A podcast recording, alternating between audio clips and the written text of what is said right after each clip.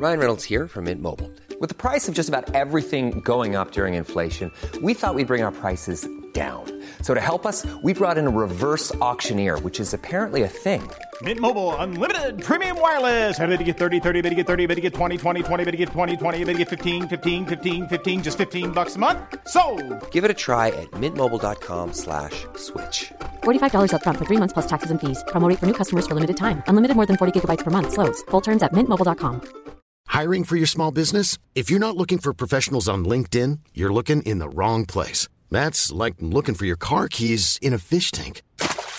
LinkedIn helps you hire professionals you can't find anywhere else, even those who aren't actively searching for a new job but might be open to the perfect role. In a given month, over 70% of LinkedIn users don't even visit other leading job sites. So start looking in the right place. With LinkedIn, you can hire professionals like a professional. Post your free job on linkedin.com/people slash people today.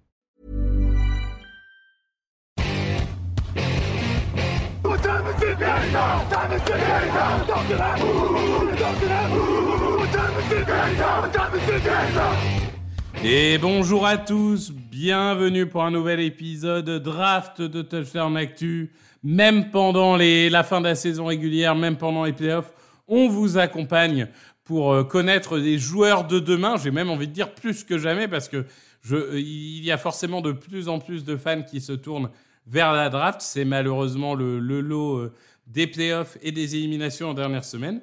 Et aujourd'hui, on va vous parler de deux joueurs qui vont animer la finale universitaire. Et évidemment, pour en parler, la référence chez TDA du college football, le grand, le talentueux Jean-Michel Boujard. Bonjour à toi.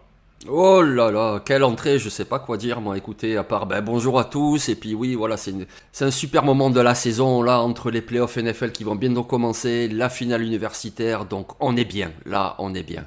Est-ce qu'ils nous refont le coup de mettre la finale universitaire, du coup, dans la nuit du lundi au mardi? Eh oui, c'est ça, ça sera le lundi 8 dans la nuit. Eh oui, ça C'est- pour Il n'y a plus de Monday night et on t'en rajoute un. C'est terrible, ça. C'est ça. Bon, écoute. euh, donc là, on, a fait deux postes différents. Vous êtes habitués en général à ce qu'on fasse deux joueurs du même poste. Mais on commence à avoir quand même égrené beaucoup de monde. Et l'idée, c'est de vous parler de quelques joueurs dont on n'aurait pas forcément parlé. Et en plus de profiter de ce dernier match pour que vous les voyez sur le terrain. Et on va commencer avec toi, Jean-Michel. Toi, tu es parti sur le poste de coureur.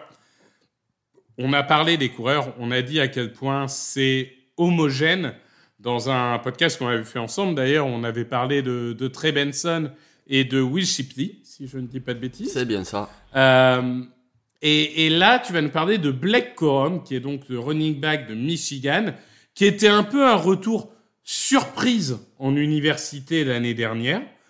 Euh, Blake Corum, c'est un joueur. Alors, je vais, je vais petite euh, petite provocation, mais justement pour que tu te défendes. C'est un joueur qui visuellement n'est pas impressionnant. T'as pas une impression visuelle de domination, etc. Et pourtant, depuis des années, c'est un des meilleurs coureurs du college football. Qu'est-ce qui fait que euh, Blake Corum réussit? Ben parce qu'il est bon. Voilà, il est bon, tout simplement. Alors il est bon comment? Ben déjà dans les gros matchs, il est décisif. On l'a encore vu en demi-finale. Et contre Alabama, il marque deux touchdowns, notamment un en prolongation, qui scelle le match et la victoire de Michigan. Ensuite, il est bon comment? Ben, il est bon parce que oui, il est petit, mais il est costaud. Donc, il peut courir plein centre. Il n'y a pas de problème. Il peut courir plein centre. Il peut résister au premier plaqueur et continuer à avancer. Il peut le faire. Ensuite, il est vif.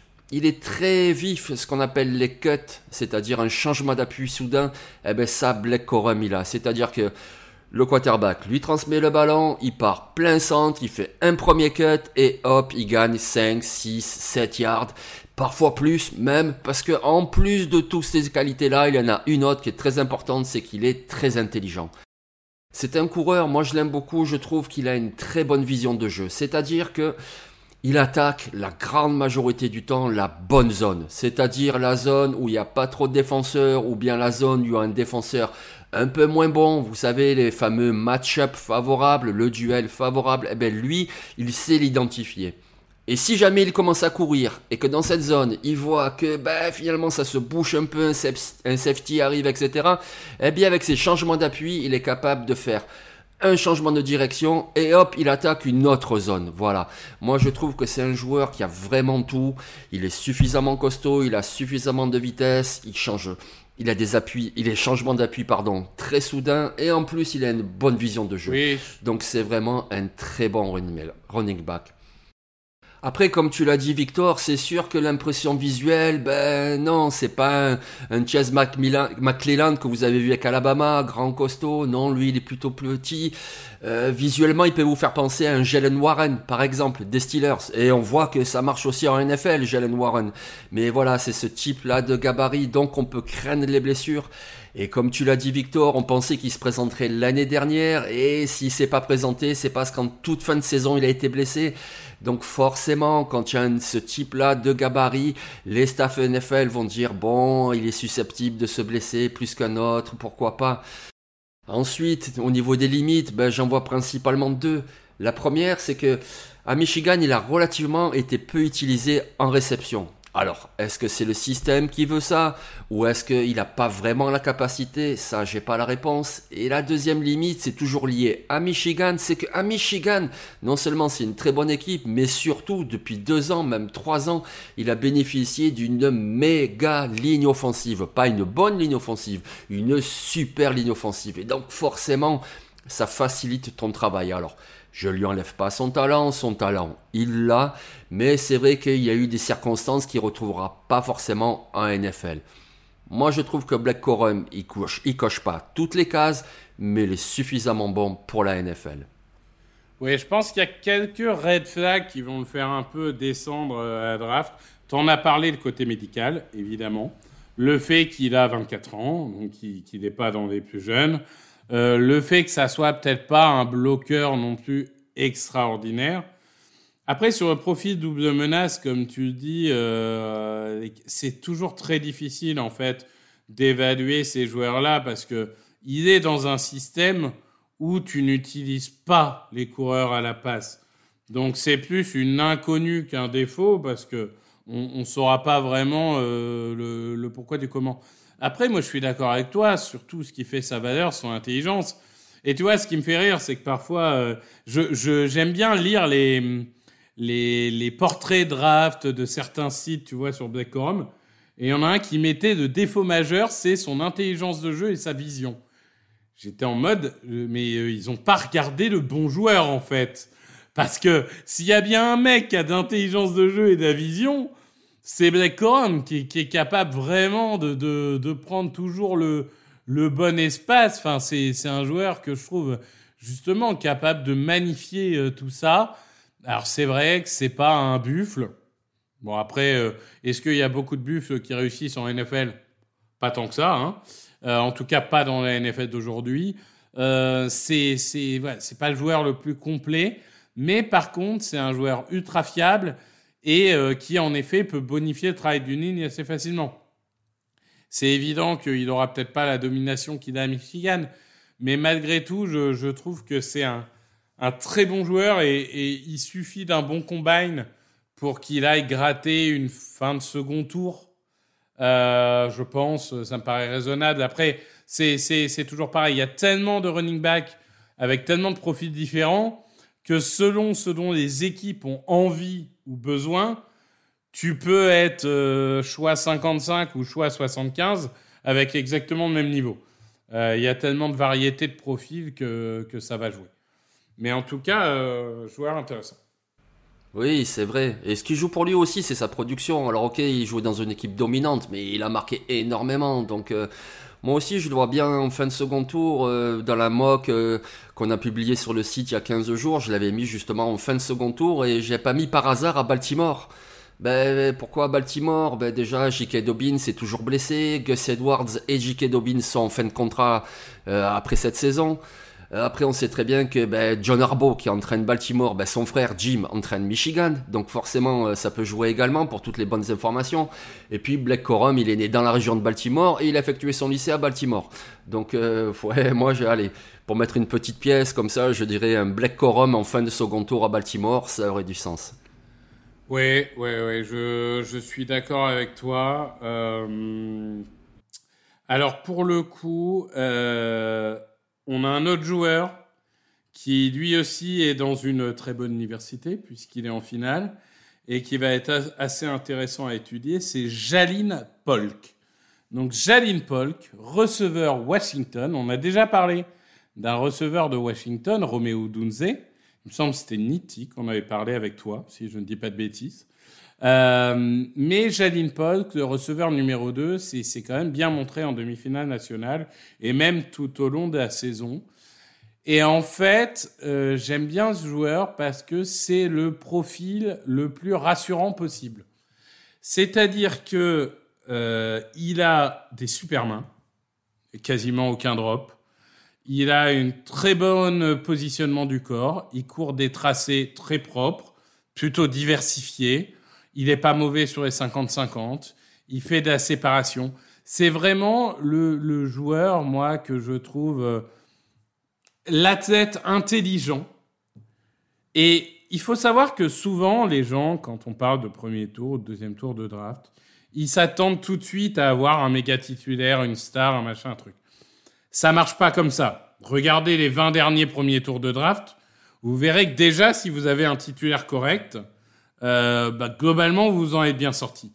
Et en fait, ce que je trouve rassurant chez Pog, c'est qu'il y a peut-être un monde où c'est un numéro 1, mais à minima, ça sera un numéro 2. Parce que il est élite nulle part, c'est-à-dire que c'est pas le plus rapide, c'est pas le plus puissant, c'est pas le meilleur coureur tracé, c'est pas etc etc. Mais malgré tout, c'est un joueur qui sera forcément productif, qui peut être inclus dans tous les systèmes, qui peut jouer à l'extérieur comme dans un saut, qui peut jouer sur des tracés intermédiaires comme des tracés verticaux. Donc tout ça, ça fait que finalement, tu as un joueur dont tu es sûr qu'il puisse produire, dont tu es sûr qu'il puisse apporter et qui à minima sera ton numéro 2. Et honnêtement, y a, tu le vois de plus en plus en NFL. Regardez San Francisco, regardez Philadelphie, euh, même regardez ce qui est en train de se passer à Baltimore. Il faut pas un bon receveur dans une équipe. Il en faut deux. Regardez Cincinnati ces deux dernières années. Regardez les Rams qui font une saison surprise. Il faut deux bons receveurs aujourd'hui. Et je pense que Polk peut être le euh, T. Higgins, même s'il n'a pas forcément de niveau de T. Higgins. hein. On, en a parlé un peu en antenne, mais il peut être T. Higgins, il peut être Devonta Smith, il peut être, je parle pas en termes de profil, mais en termes d'apport, il peut être ce numéro 2 plus qui te permet de passer ton attaque dans une dimension un peu supplémentaire. Et, je pense que c'est vraiment euh, important d'avoir ce type de joueur. Donc voilà, Pog, c'était un peu mon, mon coup de cœur de fin de saison. Bah oui, bah il est très bon. Et comme tu dis, oui, moi je le vois à minima, pareil, euh, bon numéro 2, un Chris Godwin de Tampa, Bay, euh, un Tyler Boyd de Cincinnati, euh, c'est très très précieux. Voilà, euh, moi il me fait penser à Chris God- Godwin, hein, franchement, il a un peu ce type-là de gabarit, un peu ce type-là de jeu. Il est quand même plutôt grand, plutôt costaud, il court des bons tracés, comme tu l'as dit, il est très complet. C'est un très bon joueur. Alors il avait commencé, euh, je crois que c'était Tex- Texas Tech, il me semble, et puis à Washington la première saison, c'était moyen. Et puis, ben voilà, depuis deux saisons, il est arrivé le quarterback Michael Penix, il est arrivé l'entraîneur Calen DeBoer avec un système offensif euh, très aérien, et ça lui a fait énormément de bien. Il a été très bon en 2022, il a été encore meilleur en 2023, en demi-finale de playoff. Il a été très bon, je doute pas qu'il va être bon en finale aussi. C'est vraiment un très très bon receveur, oui. Après, pour sa cote à la draft, c'est sûr que ben, cette année, justement, à part Marvin Harrison, il n'y a pas derrière un receveur qui se détache. Mais par contre, il y en a beaucoup, beaucoup de très très bons. Et donc, euh, voilà, sa cote à la draft là, va aussi se jouer avec euh, Brian Thomas de LSU, Adonai Mitchell de Texas, Troy Franklin de Oregon, euh, Xavier Leggett de South Carolina, etc. Mais il est dans cette discussion-là. Jalin Polk, c'est vraiment un joueur complet, très sérieux. Je doute pas qu'il va, va réussir en NFL. Euh, je, je, je marque un désaccord total quand tu dis que derrière Marvin Harrison, personne se détache. Alors je peux te dire qu'il n'y a aucun qui est dans l'univers de Malik Nabers. Ah oui, c'est vrai, c'est vrai, c'est vrai. Pour moi, c'est l'incontestable numéro Non, tu as raison. Oui, Mais non, tu as raison. après, oui, ouais, c'était un oubli, tu as raison. Malik Nabers, c'est c'est Stéphane Dix pour moi. Il court des tracés un peu à la Stéphane Dix, Ouais. etc. Oui, non, tu as raison, tu as raison. J'avais oublié celui-là. Donc euh, Malik Nabers de LSU, dont on parlera peut-être euh, un petit peu plus tard, voire même c'est sûr, on en parlera de toute façon. Euh, sauf, à ce qu'il revienne en université, mais je pense pas que je pense pas qu'il ait intérêt à le faire. Euh, LSU qui est un peu l'université à receveur hein, ces dernières années, parce qu'on rappelle quand même que euh, Jamar Chase et Justin Jefferson, l'homme qui était moins bon que Jane Reagor, sortent de LSU. Ben, merci Jean-Michel. Euh, merci Victor. Et puis, eh ben, bon week-end tout le monde. hein, super week-end. La 8-18 de NFL et la finale universitaire Michigan-Washington. C'est ça. Tu, est-ce que tu as l'horaire en tête? Deux heures par Oui, oui. Et puis après, avec les hymnes, etc., ça va commencer à 2h30, quelque chose comme ça. Et une victoire marche. de Michigan. Et une victoire de Washington. Oui, je sais, je t'ai entendu le dire, mais bah, non. Euh, non, mais c'est symbole. En fait, c'est symbole. Moi, j'ai envie que la Pac-12, avant de mourir, soulève le trophée. Tu vois, c'est ça. Moi, je, tu sais, je suis pour storytelling. Hein. Moi, je suis là pour raconter des histoires. Je suis pas là pour euh, la justice, la performance, tout. Évidemment que par rapport à ce qui a été montré sur le terrain cette saison, Michigan mérite le titre. Mais, euh, mais moi, je suis là pour raconter des histoires. Oui, Euh, merci à tous, en tout cas. Et, et passez une superbe semaine. On se retrouve la semaine prochaine. On verra évidemment de, qui on vous parlera, mais on va continuer à écumer tout ça. Merci à tous et bonne journée.